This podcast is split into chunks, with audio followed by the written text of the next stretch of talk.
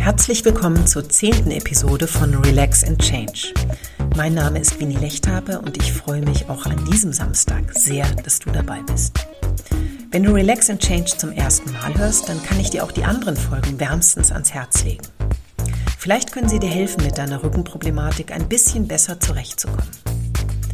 Ich habe selbst sehr lange mit Rückenschmerzen zu tun gehabt, wurde insgesamt viermal am Rücken operiert und habe wieder zu einem unbeschwerten Leben voller Aktivität zurückgefunden. Und was ich alles gelernt habe, das möchte ich mit diesem Podcast sehr gerne mit dir teilen. In der letzten Woche habe ich über Schmerzmedikamente gesprochen und in dieser Folge wird es um das Thema Schmerztherapie gehen. Die Themen hängen eng zusammen. Es ist aber wichtig, sie getrennt näher zu beleuchten. Schmerzmedizin wurde in der medizinischen Ausbildung in Deutschland lange vernachlässigt. Wie ich in der Folge über Schmerzmedikamente bereits erwähnte, ist das Fach Schmerzmedizin erst seit 2016 Bestandteil des Medizinstudiums.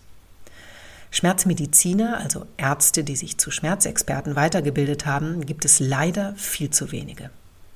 Wie ich finde, eine unhaltbare Situation, die dringenden Handlungsbedarf erfordert. Als ich Kenntnis über die Tatsache gewann, dass Schmerzmedizin keine nennenswerte Rolle in der Ausbildung von Ärzten spielt, wurde mir klar, warum ich nie zufriedenstellende Auskünfte zu Medikamenten bekommen habe und das Thema Schmerzen ohne bildgebenden Hinweis von Ärzten oft nicht ernst genommen wird.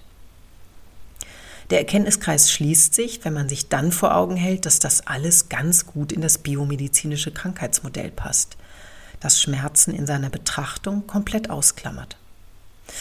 Wenn du dich dafür interessierst, also für das biomedizinische Krankheitsmodell, dann hör dir gerne die Podcast-Folge dazu an. Die ist ziemlich spannend. Wenn der Leidensdruck bei dir hoch ist und dann der Arzt zu allem Überfluss auch noch deine Glaubwürdigkeit anzweifelt, kann das fatale Folgen haben. Das Selbstwertgefühl wird dadurch schwer angeschlagen und Verunsicherung macht sich breit. Ich habe mit 18 diese Erfahrung machen müssen, als ich der Orthopäde keinen Reim auf meine ausstrahlenden Nackenschmerzen machen konnte. Er gab mir das Gefühl, dass ich mir die Schmerzen nur einbilde. Es war ein scheußliches Gefühl, nicht ernst genommen und darüber hinaus auch noch, wie ich es damals empfand, in die Psycho-Ecke gestellt zu werden. Ich bekam keinerlei Schmerzbehandlung, keine wirksamen schmerzlindernden Medikamente und auch keine Physiotherapie. Ich bewerte das heute als hochgradig fahrlässig. Für mich persönlich war es schlichtweg ein Debakel. Es schien mir damals vor 28 Jahren, und leider ist es auch heute nicht viel anders, dass Schmerzen von vielen Ärzten als lästiges Beiwerk betrachtet werden. Dafür gibt es Tabletten. Fertig. Ich finde es nach wie vor nicht nachvollziehbar, dass erst seit ein paar Jahren chronifizierte Schmerzen als eigenständige Erkrankungen in Medizinerkreisen anerkannt sind. Im International Classification of Diseases, ICD, das von der Weltgesundheitsorganisation herausgegeben wird, stehen sämtliche anerkannte Krankheiten und Diagnosen. Es gibt in der deutschen Version ICD-10 erst seit 2009 einen eigenen Diagnoseschlüssel für chronische Schmerzstörungen mit somatischen und psychischen Faktoren. Meiner Meinung nach sollte sich ein Arzt mit Schmerzen hinreichend auseinandersetzen und auskennen. Wer sonst, außer notgedrungen die Patienten selbst, sollte zum Schmerzexperten werden? Dass Schmerztherapie so lange kein Bestandteil der medizinischen Ausbildung war, ist katastrophal für Millionen Schmerzpatienten, die heute leiden. Zum Glück gibt es zunehmend Ärzte, die sich mit der Thematik beschäftigen. Meist sieht die Alltagsrealität für Rückenschmerzpatienten so aus, dass sie nicht öfter als einmal in der Woche zur Physiotherapie gehen können und den Rest der Woche mit den eigenen Schmerzen zurechtkommen müssen. Innerhalb einer solchen Behandlungszeit, da können gut und gerne einige Wochen oder Monate ins Land ziehen, kann sich der Schmerzzustand deutlich verschlechtern und chronifizieren. Vielleicht haben die Schmerzmittel auch nicht von Anfang an die gewünschte Wirkung gezeigt oder du hast schon vor dem Gang zum Arzt unfreiwillig Zeit mit Schmerzen verstreichen lassen müssen. Die körperliche und psychische Belastung steigt und steigt.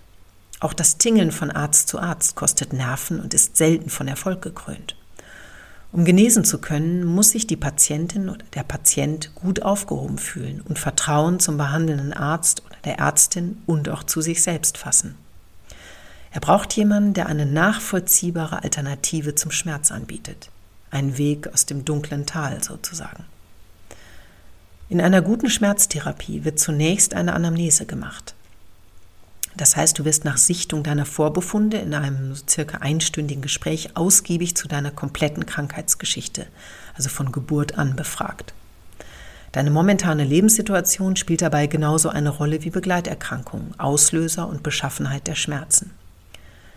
Die Schmerztherapie hält ein breites Spektrum an Maßnahmen bereit. Schmerztherapeutisch ausgebildete Ärzte und Physiotherapeuten arbeiten hier eng aufeinander abgestimmt. Während meines stationären schmerztherapeutischen Aufenthaltes im Krankenhaus 2018 bekam ich über den Tropf täglich eine Mischung verschiedener Medikamente, auch Würzburger genannt, und hatte danach physiotherapeutische Behandlungen und Anwendungen. Meinen Bettnachbarinnen, die ebenfalls eine Schmerztherapie machten, tat die Behandlung gut. Es schaffte Erleichterung und vorübergehende Schmerzlinderung. Der psychische Effekt ist dabei auch nicht außer Acht zu lassen. Man begibt sich eine Woche in schmerzmedizinisch geschulte Hände und muss sich um nichts anderes kümmern als um die eigene gesundheitliche Situation. Das hilft auch der Seele. Leider gibt es nur wenige Praxen in Deutschland, in denen eine ambulante Schmerztherapie möglich ist. Das muss sich dringend ändern, damit das Leid vieler Menschen frühzeitiger eingedämmt wird und chronische Schmerzen als Erkrankung endlich wahr und ernst genommen werden. Einen Schritt weiter als die physikalisch-physiotherapeutische Schmerztherapie, die ich gerade an meinem Beispiel geschildert habe, geht die sogenannte multimodale Schmerztherapie. Sie setzt noch stärker auf ein interdisziplinäres Zusammenspiel der medizinischen Fachrichtungen im Therapieprogramm. Der Mensch wird im Gesamtzusammenhang seiner physischen und psychosozialen Belastungen sowie seiner Lebensumstände betrachtet und ein entsprechendes individuelles Behandlungskonzept entworfen. Folgende Bausteine können dabei zum Tragen kommen. Schmerzmedizinische Behandlung, Bewegungstherapie, psychotherapeutische Gespräche, Ergotherapie und umfangreiche Informationen auf Grundlage des biopsychosozialen Schmerzmodells. Konkret bedeutet das unter anderem eine Mischung aus medikamentöser Behandlung, Physio- und Verhaltenstherapie, Entspannungsübungen, Informationen, Impulse und einem motivierenden Bewegungsprogramm. Das Ziel einer multimodalen Schmerztherapie ist nicht, Schmerzfreiheit zu erlangen, sondern bestmöglich mit dem Schmerz leben zu können und zu wissen, was man ihm in Zukunft entgegensetzen kann. Und die Voraussetzung dafür ist, dass die Patientin, der Patient intensiv mitarbeitet. Ich habe von den Möglichkeiten einer solchen Schmerztherapie so gut wie nichts gewusst oder ich glaube gar nichts gewusst. Erst im Nachhinein wurde ich darauf aufmerksam. Meine Schmerztherapie erfolgte auf Initiative meines Neurochirurgen drei Wochen vor der letzten OP, als es eigentlich nur noch darum ging, wie ich operiert werden sollte und konnte mir nicht helfen. Warte du bitte nicht so lange. Auch das gehört zu deiner Kompetenz als eigenverantwortliche und selbstwirksame Patientin oder Patient dazu. Dir kann geholfen werden, wenn du die Kraft aufbringst, dich um deine Gesundwerdung zu kümmern. Und dass du das schaffst, davon bin ich fest überzeugt. Zum Abschluss dieser Episode kommen wieder meine drei besten Tipps für dich. Hör gut zu, es geht los. Das ist mein erster Tipp. Such dir nicht nur eine gute Ärztin oder einen guten Arzt, beispielsweise für physikalische und rehabilitative Medizin, sondern genauso auch gute Therapeuten. Wenn du keine Wahl hast, weil du in einer Kleinstadt oder auf dem Land wohnst, informier dich rechtzeitig nach schmerztherapeutischen Einrichtungen in deiner Nähe. In den Shownotes zu dieser Sendung habe ich nützliche Links zur Therapeutensuche hinterlegt.